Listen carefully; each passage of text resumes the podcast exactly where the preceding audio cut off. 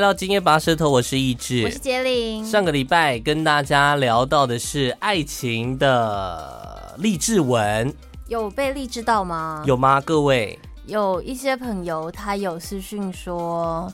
尤其是男生啦，我觉得直男们反应比较大，啊、就说对对对，我就是这样子，哎呦受害。所以真的很多很多男生会因为那些文章就想说我应该怎么样怎么样怎么样，对，然后反而弄巧成拙这样。而且他们也会因为另外一半都看那个东西，所以会导致他可能前期谈恋爱沟通还没有开始的时候就不顺利，因为人家就是会对感情有过多的期待跟要求哦，然后反正就。就是啊，所以所以我我后来就一直在想，因为我上礼拜其实有讲错，就是嗯，我上次不是分享了，我们有一个同事他会看语录，然后他讲我讲成昏迷，其实没有讲到昏迷啦，他是说你你还去更正这件事，对我还去确认一下他当初到底是怎么讲，因为公司很多人都有听到这样，嗯嗯，他说他是睡就是哎不行不行，你再一次再一次，三二一。他是做梦的人，你是半梦半醒的人，我才是最清醒的那个人。哦，没有到昏迷啦，半梦半醒，比较急，比较急这样。所以像如果遇到他讲这种话，我就不知道怎么回啊。我说呃，不是他太特例了啦，谁会把语录讲出来啊？哎、欸，你不要这样子哦。现在很多人都会，我们不是前一阵子才看那个影片，有一个大陆的女生，然后胖胖的。嗯然后她拍的影片都是对着镜头撂一句狠话，转头就走的。因为他的他的外貌没有那么出众，所以他反而做这件事情，大家就会觉得把他是梗拿来做。我跟你讲，如果今天那个女生很漂亮，她就不会是那种大家会吐槽的东西，就是一切就合理了，是不是？一切就会变成说哇，你看他说这句话很合理，然后更多人模仿，对不对？上礼拜跟大家讲的是爱情鸡汤，我们今天要来跟大家分享的是职场文的部分。哦，职场不得了，因为我平常在看新闻的时候，都会看到有一些新闻让我觉得很匪夷所思。嗯，比如说就会讲说，呃，求职的时候啊，嗯，这是大陆的新闻啦，说在大陆有一个工作，一个物流公司的面试，当天有三十个多个人去面试哦，结果营运主管居然叫他们全部到一楼去挖地。一个人 发一支锄头，嗯哼，然后去挖地这样，然后就我也不知道到底要干嘛这样，所以他就把这个经验 po 上网，然后网友就说什么：“哎呀，这个的话哦是可以呃测试面试者的一个能力，什么规划的能力。”没关系啊，可是问题是他挖多久？如果今天他让他挖了超过十分钟啊。我觉得那个就是叫人家先干活。他们说那种面试方式叫做环境面试法，嗯、把面试者放在一个比较特殊的环境当中，观察面试者的应变能力跟适应的能力。如果今天他们是物流公司。这是一间极度大的，然后名声超级好、薪水超级好的物流公司，大家都要抢着做，那你就很合理这样。对，他可能就有一定程度的合理，因为他要在最短的时间内判断出最大批的人哪些人可以用。哦、但是如果今天你只是应该是测试体力的部分吧，因为毕竟是物流公司，可能要搬货。嗯、哦，这样好像合理许多。可是搬货跟挖土，它的。动作用的肌肉是不是还是有点不太一样？我不确定啊，所以我就看到我就觉得很傻眼呐、啊。另外就会看到很多文章，他会讲的是说，嗯、呃，面试就是主管问了什么问题，嗯，然后说就是比如说主管叫我一秒惹怒他，面试的那个哈，他就说就是一秒惹怒他，你又会用什么方式惹怒他？然后就是判断可不可以录取。我就觉得这种题目都很奇怪。他这种就是在即便他入。去之后，然后他就会开始被主管霸凌，就说哟，你不是那个时候说叭叭叭叭叭，比如说你要一秒惹怒一个人，你就是直接批判他的外表或是什么，对吧？就是那种最难听的话，不就那些吗？我还看到有一个文章，他是写说那个面试主管在每个人进去面试的时候都出了一个考题，哼他就说哦，我月经来了，有点痛。主管就这样淡淡讲了一句话。哎呦哎呦，这个我们之前考题好像有回答过哦。真的假的？不是啦，我说我们的 podcast 啊，就是要要受试者面试的人去判断，就是自己要怎么回应这样。嗯，然后文章就开始写说，哦，你要怎么样回答才会大加分？我就觉得这种文章就是害死人。这真的是不要用哎、欸，像是很多实际的情况根本就是完全两码子事啊。比如说我们我们这个世代会被讲说，你讲。嗯，面试问遇到很多问题，你就要很真诚的回应嘛。你就是不要攻击到，但是讲出比较中庸的答案。Uh, 我那个时候刚好我在面试，就是固定工作的时候，固定工作就是就是正职啊。Uh. 因为以前就是打工，打工很长的时间，你就算工时再满，你也只是个打工。对，对人家来说，你就是 part time 这样。但是现在呢，它是一个正职的工作。哎呦，uh, 这时候遇到问题就完全不一样了。对，嗯、uh,，我就。当时是学运期间，我遇到的每一个人，就每一个所谓的主管，他都问了同样的问题，说：“那你对于现在学运，你有什么看法？”哦，这个到底要怎么回答啊？因为如果我自己的幻想哦，嗯、如果是主管，肯定不会想要听到说我觉得很棒啊什么的。对，所以你不能讲很棒。学运世代算是抗争的一群人，就是他会为为了权益，就自己认为对的事情，他会。勇敢起来反抗，对，所以我自己的想法是，主管不会喜欢这样的人，对，会去挑战他的权威。但是你又说的要诚实回答，嗯，所以我那个时候的回答，你听听看，来来，你当主管啊，我那时候的回答就是呢，我说不管大家立场是什么，可是如果有一件事情有办法让很多的人开始关心到他现在的社会。那我觉得它就是一件好事啊，uh, okay, okay, 对吧？okay, 可以吧对不对？就不管是谁，好，不管你是多么的，就是当时的，就不管国民政府移台的那种思想，还是说你是反过来的，都都是 OK 的。但你很厉害耶，你巧妙的回避掉了，就是我支不支持这件事情。因为我看他眼神，他就他妈不支持。有趣的是哦，uh. 有趣的是呢。我遇到了一个人，他是在中部地区的一个某电台的，说要面试，却自己迟到了差不多半个多小时、一个小时的人。他是从外面回来，他也不是在里面呢，然后就在那边干等。一来了，他就是以那种就是男生嘛，有点尖酸刻薄的男性的样子。哦，对啦，他会说，对啦，你们年轻人都这样想啦。啊，对啊，你很老。你想怎样？所以，但我觉得反而这种主管他会会死的很惨呢，就这间公司会死的很惨呢。这间公司还没死，他还没死。因为因为我会觉得说，如果你抱持的那种心态的话，你就是一间非常的守旧的公司。它就是一间非常守旧，但是广受人民众或是政府喜爱的那一种。哦哦、我还遇到了另外一个，在面试的时候，你说其实说实在话啦，不一定是。你刚出社会，或是你需要工作，所以你就一定是弱势。拜托，你就还是挑主管吧。那个时候呢，我一进去，好，他也是一间那时候年纪蛮轻的，还是一间电台。好，一进去呢，他在录音室里面给我吃水果，吃水果。他就说：“好，我们来，我们来这间，我们我们就来这里面试吧。”就在你的位置，就是我们录音室不能吃东西嘛。啊、我们我们一拿东西，连咖啡，我们那个主管就跑进来，说你不可以拿咖啡，这样子，好像很像对不可以拿，干嘛干嘛？为什么不可以拿咖啡？这样子，有像是不是？很像，我多了一个技能，很像。好，他他就开始边吃水果，他说：“好，那所以你现你是你可以自我介绍一下吗？”哎、欸，我们先讲一下，这不是我们电台哦，这不是我们电台。我们电台我会包装在里面 好，他说我们可以，你可以自我介绍吗？我就说哦，我是来自哪里哪里哪里，然后我之前做过什么什么什么。那因为我那时候有另外一间电台的经验，在大学的时候就有的这样子，所以他就会他回了一句：假设是全国广播好了啊，你的声音果然很全国。请问就是、哦、你说讲到你的另外一间之前的那个经历的电台，对，然后他可能有这个印象了，然后再听了我的讲话方式，，OK，你的声音果然很全国，不然这样子，你是读外文的，是不是？来，这个，他拿了新闻稿给我了，你这个来，而且是外文的吗？对，没有没有，他是中文的，说、啊 okay、来你翻成英文，我就问你是什么翻译电台吗？你有高级成那样吗？你也不是 ICRT，OK？你不是 I，不是去面试 ICRT？不是，我不是 ICRT。翻译要干嘛？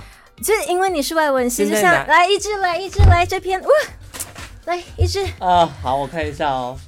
OK，Give me some English，OK。This is a cat. That is a dog. OK, can you speak Chinese? OK, thank you. 然后再来就是，你知道我恐音症吗？我以前不知道，所以我就边听他吃水果的声音。是啊，嗯，不会啊，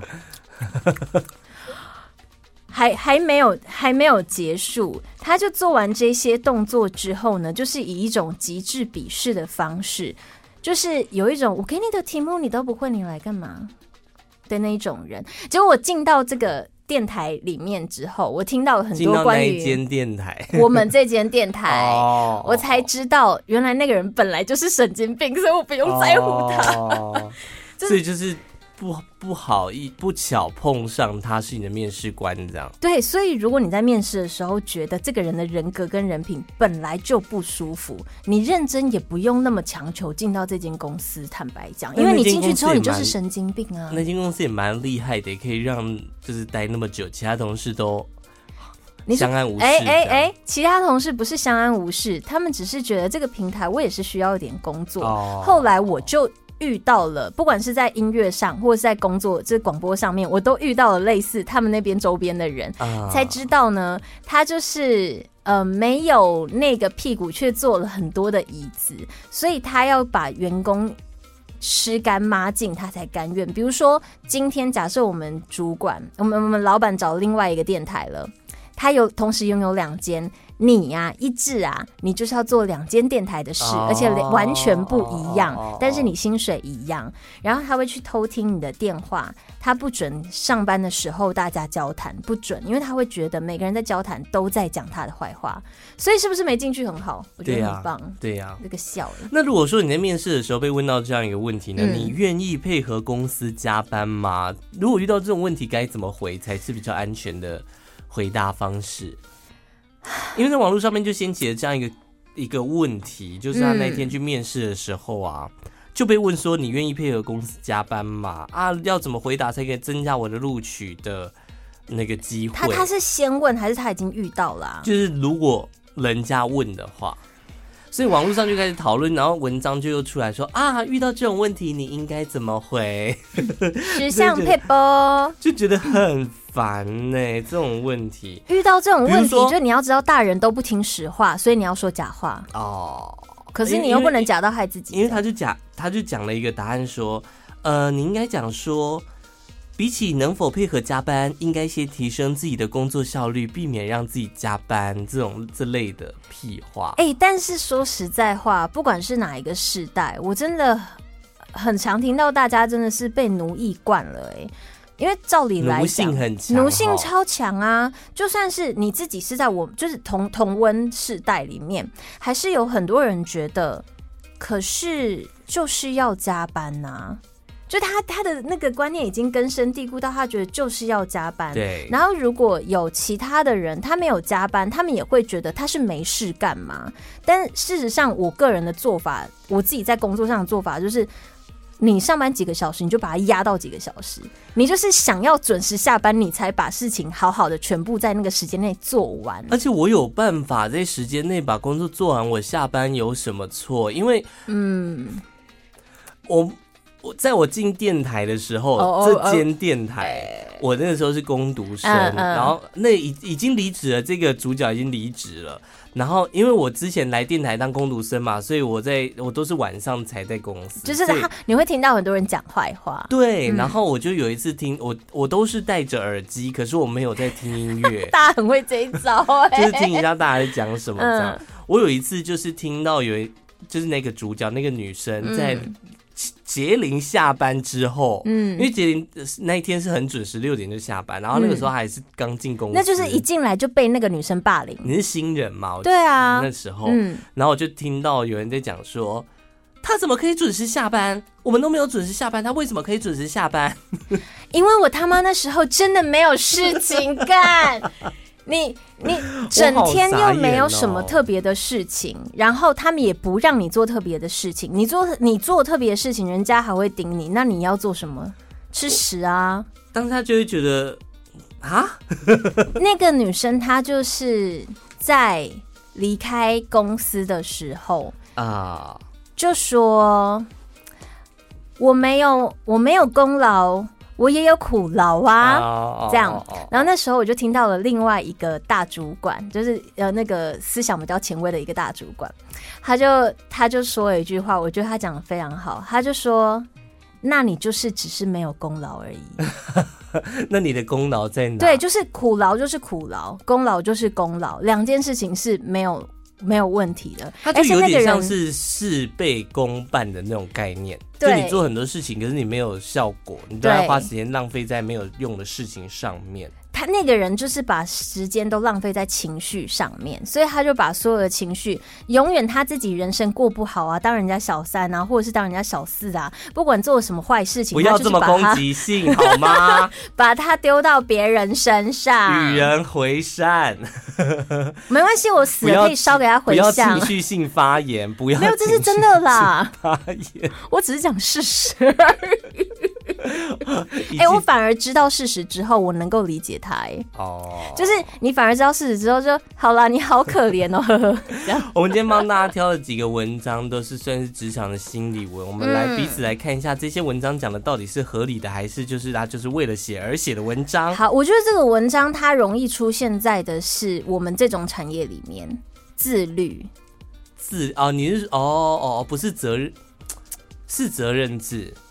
不是啦，是人管自己。Oh, okay. 就是我们不要说管职场，因为很多时候都会回来管自己嘛。嗯，那请问管自己到底要管到什么程度？管自己要管到什么程度是？是比如说我放松一下，我不能让自己太放松，还是？就是他会这样子来，我们直接直接看到第一个，就是呢，一个人的气质就是包含他的故事。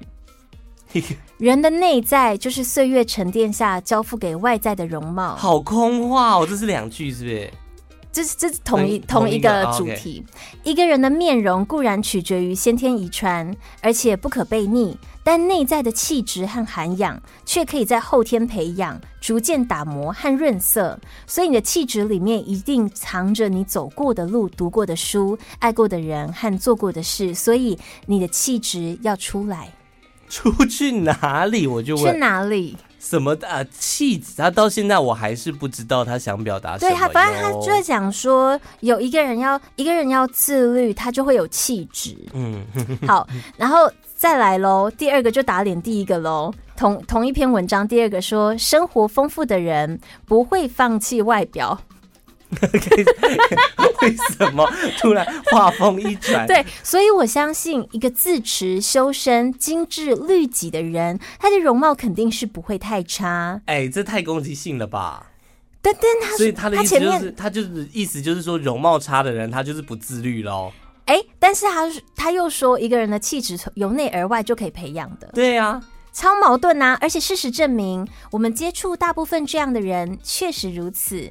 基本上呢，什么那些能够把自己容貌和身材保持在水准之上的人，可以把生活经营丰富的有趣，又丰富又有趣，都是同一种人。反之，早早放宽，而且甚至放弃自己外在要求的人，他生活大致上可想而知。Oh my God，哦，这这不行的，这不行的，这不行的。哦我我可以理解他讲说自律，能够就是能够把自己容貌变得很好，身材变得很好，因为这是这是很合理的嘛。因为我们也都看到很多的健身明星，他们就是这样，对他有办法，就是做到说我可以都吃水煮餐，然后我都喝咖啡就瘦下来，身材都保持很好，这的确是自律的一种。嗯，但他不应该把自律。就是身材好归类到说，如果你身材不好，你就是个不自律的人。对，而且因为说实在话，你长得漂亮跟身材，他妈有百分之八十真的是天生的，你必须讲嘛。对啊，对，有些人他天生就是长得好看啊。那你如果爸妈还好，那你也就是还好，我们就就是普通人。而且我们我们其实也看过那种例子，就是他身材非常的好，可是他脸非常的丑。对。所以你应该是老天爷也有公平这样子。对，你怎你怎能这样说。关上了一扇窗这样。对。所以你可以说他很自律吗？对，他很自律啊，他身材很好，可他脸还是很丑啊。对，所以所以呢，所以他脸丑就是他的气质有取到嘛，就是这两这两段太太、啊，所以他的自律会无限上纲到说哦，所以他们就是还会自律到省钱节省钱，然后让自己去做整形，这样吗？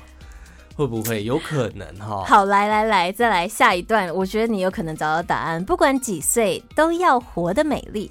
法国女人素来都以精致优雅著称，她们一生都在学习保持美丽。所以法国没有没有长得不好看的人，法国很多都长得很不好看哦。他们从不认为美貌只可赋予年轻的生命和身体。你他妈，你前面就是在追求年轻的生命和身体呀、啊！只是属于年轻人的故事。他们相信，不管我活到什么年岁，都一定要美丽得体。你看，庄严的爱着自己，其实跟年岁无关。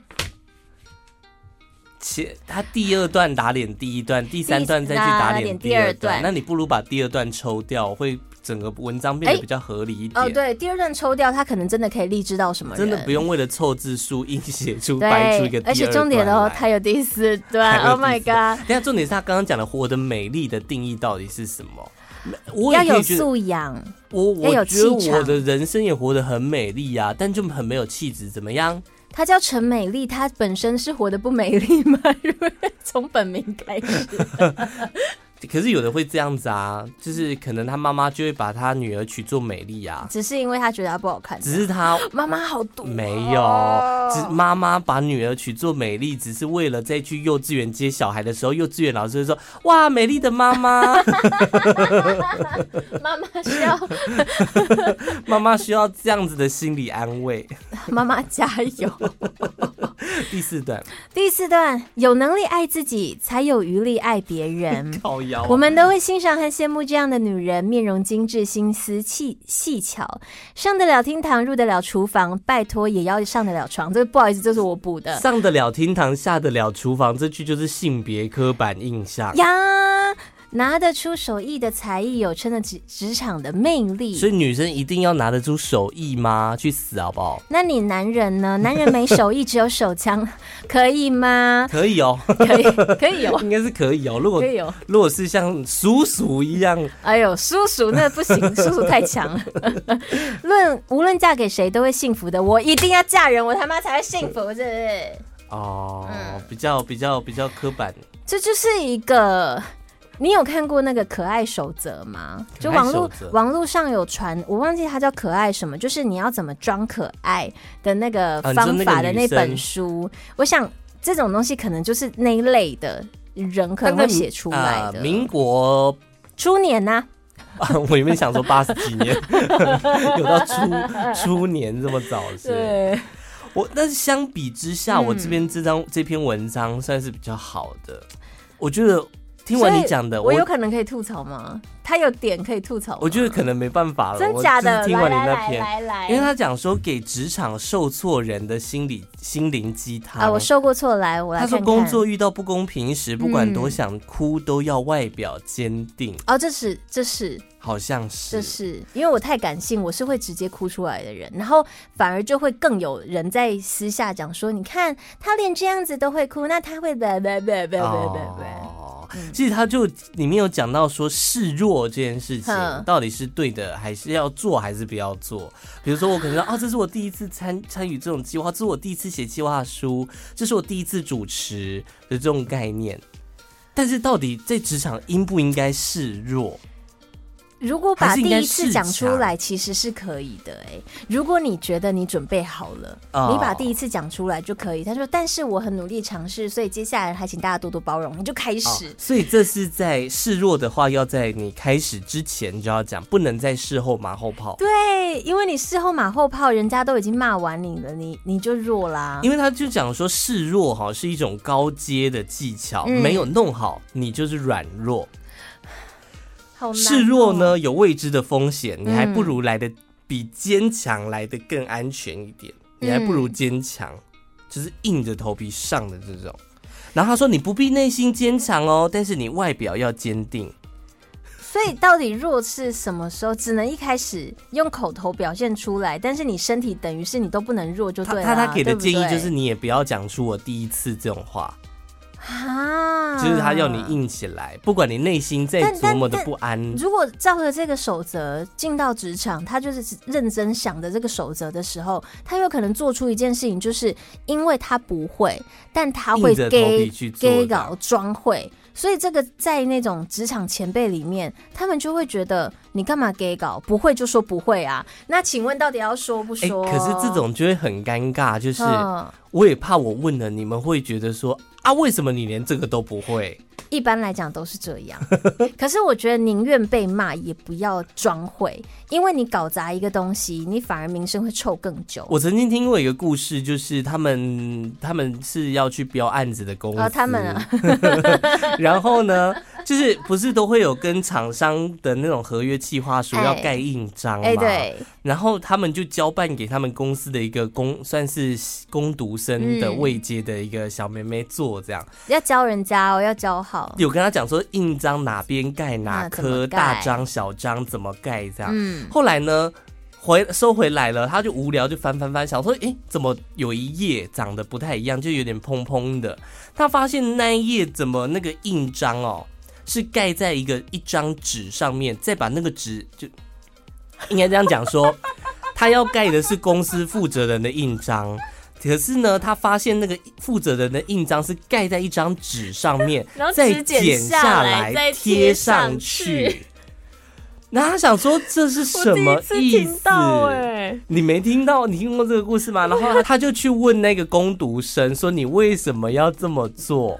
他说：“因为我盖错了。”他就说：“你就在旁边重新盖一个就好，你为什么盖在另外一张纸上面剪下来贴上去都被发现会出事？”好，我我觉得啊，这个部分他不能生气，不行吗？其实你不能生气，因为你有说你盖错怎么办吗？可是我都教你，你应该怎么盖了，你为什么还会盖错？那你盖错，你就问我，人都会犯错啊。好好，那你盖错，你就问我说，你盖错了该怎么办呢、啊？你不应该短租短。所以这个就回到我们刚刚的罗生门了，就是我到底该不该问你？如果我今天犯了一个错，我要讲出来吗？可是，所以所以其实反过来，如果如果是主管阶级，他可以避免的事情就是告诉他这个东西多重要。如果他如果意识到这个东西是不能模棱两可的话，他或许就会提出疑问。如果他有头脑了，哦、或是哎、欸，但是我觉得他可能只是喜欢剪纸盖。但我觉得盖企划书这种事情是很重要的吧？那会不会有可能，其实你也不可以交给？但是这样就遇到另外一个问题，那我到底要这个攻读生干嘛？我我事情不能交办给他做的话，那我请他来要干嘛？我就事情都自己做啊，自己都懒得做啊，然后怎样？我花钱请他来在公司给我看 YouTube 频道、剪纸、看小说、看语录吗？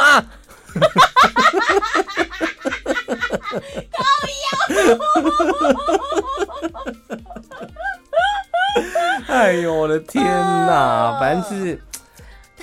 但是我们也没办法得出什么结论。没有没有，因为因为管他要做的事情可能也是比较丰富。如果如果要他做的事情，大家都会觉得什么小事情都想要麻烦他，就是一些我们可能自己分担不了的啊，别人分担不了的，那觉得他可能做得来，就会请想要请他帮忙。但最后，就是你可能这样东听西听，发现 很少人有接受到他的帮忙。对、哦，因为他因为他可能会搞砸比较多事情。你现在在帮他讲话吗？不是，就是以旁人的平心而论来说，然后所以你就会发现，所以你最后发现他又没干嘛，所以大家又会希望他干嘛？你知道他就是一个循环。对对对对对对。然后你就问说，为什么你们事情都不叫他做的时候，嗯、你们又会说说啊，嗯，怕他做错啊？对，然后怕，然后就会有人说，可是怕他做错，他就不用做了吗？你看。然后你们又要把事情交交给他做，然后做错你又要骂人家，对，然后又要骂人家，然后最后发现他最棒、最厉害的地方是在于，他看到老板啊、大主管经过，他会开始做做样子，然后，你就会知道说，原来这个人不是那么单纯，就是很会巴结。好了，好好好，我们就讲到这边。我相信每个公司都有这样子的人啦。但是厉害的人，他会因为这样子活很久啊。对呀、啊，公务人员啊，老位子的啊，等等的，就是他们那个制度体系很完整，反而很完整，漏洞就好钻，就会有这种人在。你那边还有？还有啊，蛮多的。嗯，好，呃，不然这样子好，我们就直接接着刚刚的好了，因为人家说有能力爱自己，才有能力爱别人嘛。对，好啊来顾到自己喽，爱自己有守则哦。守则，爱自己也有守则，就对自己好就好了，不是吗？我们先来听听看他怎么说。好，第一个，就算看透，也要对自己温柔。你洞悉人情冷暖，敏锐的看透底层运作的伎俩是聪明的，但不代表情感层面你能毫发无伤。他只讲出一个事实，但他没有方法，你知道吗？啊，他没有方法嘛，对不对？对。再来，不管坚韧如柔或柔软，都是你。对，什么？好，就这样了。对，不管哦哦哦，不管坚韧或柔软，都是你。嗯、uh,，so 好，你不必永远是对的。so 我也没有觉得我永远是对的。对，所以呢，不要放大自己的问题。你不会捡到？等一下，我觉得这个东西就是绝对不可以给我们刚刚所说的那一类的人看到。他就是会自我安慰，就是说不用。你刚刚的最最最后面那句是什么？不要放大自己的问题。哦，所以就是盖错章也没关系。他是不是就是这样自我安慰？对，所以所以这个东西他。这这篇文章，它最大的问题是它没有立足点。如果它后面有心理学立足点，就是心理辅导的智商的一些东西，啊，前面那些都是就是会让人家比较理解。对。可是这种鸡汤文就是只讲一部分，所以有些人他就只只取一部分，人生就只做一部分。再来第五个，不见得每个人都能懂你啊，不然嘞，嫉妒是最美好的赞美。哎，这句我反而觉得实际。因为因为有些人、啊、有些人他会对会酸会嫉妒，或是他被嫉妒，但其实反而是因为他可以被嫉妒。但我觉得这种文章就是很适合，就是比如说晚上啊，自己在家里啊，深夜的时候，深夜的时候，或者今天在公司被主管骂，这种文章就会派上用场。对，对不对？但这种文章说来也是有它存在的意义吧。对，它存在意义就是你需要疗伤的时候。可是如果一个人他没有自我检讨的功能，他只想要疗伤，那也不行。啊，你你没有检讨，你就先看这篇。哦不，不，不，我今天被骂了，我今天被骂了，骂我电话都没有接。这时候我看第四点啊，不要放大自己的问题。电话响了。为什么是我要去接呢？你们其他人不能自己接吗？闭嘴啊！不是，我比较讶异的是，原来我们的 sample 居然是他。好啦，我们最后给到大家一些职场的毒鸡汤啦。就如果你真的在想的时候，哎、欸，说不定那也值得吐槽。这份工作真的需要我吗？工作确实不需要我，但是我需要钱是真的。对，不然我怎么会在这里这么久？赚钱是一种能力，哎、欸，花钱是一种技术。嗯，我能力有限，但技术却高超。出社会七年，至今人只买得起自己的塔位，有些人连塔位都买不起。说老实话了，我们两个、嗯。应该塔位也不太行啦，你现在塔位很贵呢。哦嘿啊，欸、我上班领的不是薪水，是精神赔偿金。事情做不完的话，不够是不是？事情做不完的话，就明天再做吧。运气好了的话，明天死了就不用做。加薪就跟减肥一样，每个人都为了达成目标耗尽心力，但是没人保证能够成功。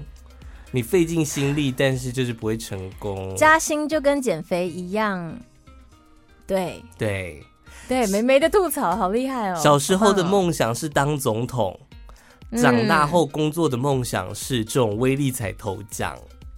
会投资不如会投胎，找对工作不如找对老公。职场的毒鸡汤跟大家分享。好，我们有一些干爹干妈啊，真的、哦，在我们今天要来跟大家分享一些事情。好的，不过跟职场呢也不尽然有太大关系，只是你在职场觉得很心累的时候，你可以去这里走走。它就是阳明山草地音乐季，超硬的，超硬的啦！比吃威尔刚还要硬的，转的有够硬，大家硬起来！阳明山草地音乐季开始了啦，然后大家呢可以去走走逛逛，尤其是你爱唱乖啦。阳明山草地音乐季顾名思义，举办地点就在阳明山吧？对，你就是其实，在 Google 上面搜寻，因为它活动内容太多了，它是为期整整一个月的时间。嗯，整个活动都有，哎，整个月份都有，每个六日这样。对，每个六日它有各种不同种类的活动。比如说，在三月二十六号是开幕嘛，那开幕可能就会有一些咖啡可以品尝。嗯，然后在四月三号的时候，就是阳明山歌唱比赛的初赛，而且是在美军俱乐部大草地，哎、听起来很秋丢哎。美军俱乐部感觉很色情哎。喂喂，不过爱唱歌的朋友现在就可以。可以赶快报名，因为时间都还来得及。尤其是你，就是头衔讲出来，听起来蛮炫炮的。就哦、oh,，Well，我就是在阳明山上的那个歌唱音乐，就会觉得哦，好高哦。我自己，哎、欸，那那那选的歌应该就是阿妹喽。我站在高岗，我觉得应该会撞歌。哇，每个人都选这首歌，这样。对，那像是我，因为我自己以前曾经到那个那种。高山上的音乐季去表演过。Uh, 说实在话，你如果只是想要享受，我还真的蛮建议大家去一下，因为舞台都帮你架好了，PA 什么都用好了，你只要唱，然后你唱出来，你看的那个画面是非常疗愈的。啊，uh, 大草坪微风，对对，因为呃，刚刚讲到美军基地是不是？嗯嗯，它其实是一个很漂亮的古地方，它也算是一个古迹了啦。啊，uh, 所以你平常。你如果没有去参加歌唱比赛，你也是可以去那边走走，因为他们在每个周末，从四月三号开始都有陆陆续续的音乐表演啊、音乐讲座啊、歌唱比赛啊、DIY 啊、嗯、等等的，都可以去那边玩。还有酒吧爱尔兰音乐季呀、鼓舞人心啊，还有不插电的讲呃对讲座，还有舒适的之类的餐厅的配合。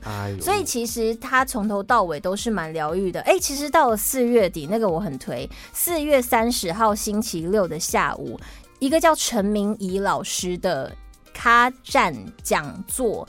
这个老师他超屌，他就是做电视电影幕后配乐、音乐疗愈，而且他自己本人，你看到他跟他讲话，你就会觉得哦，看被疗愈了。对，他很他超强的，所以大家有机会呢，真的可以，反正都想要出去走走，也不能出国，我们就好好的享受一下大自然。大家可以搜寻一下他们的 IG 哦，叫做 YMS Music，然后二零二二。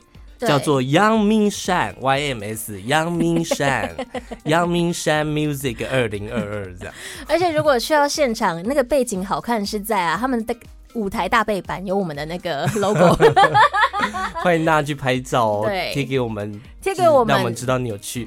哎、欸，我认真，如果他贴给我们，是要给他小礼物啊。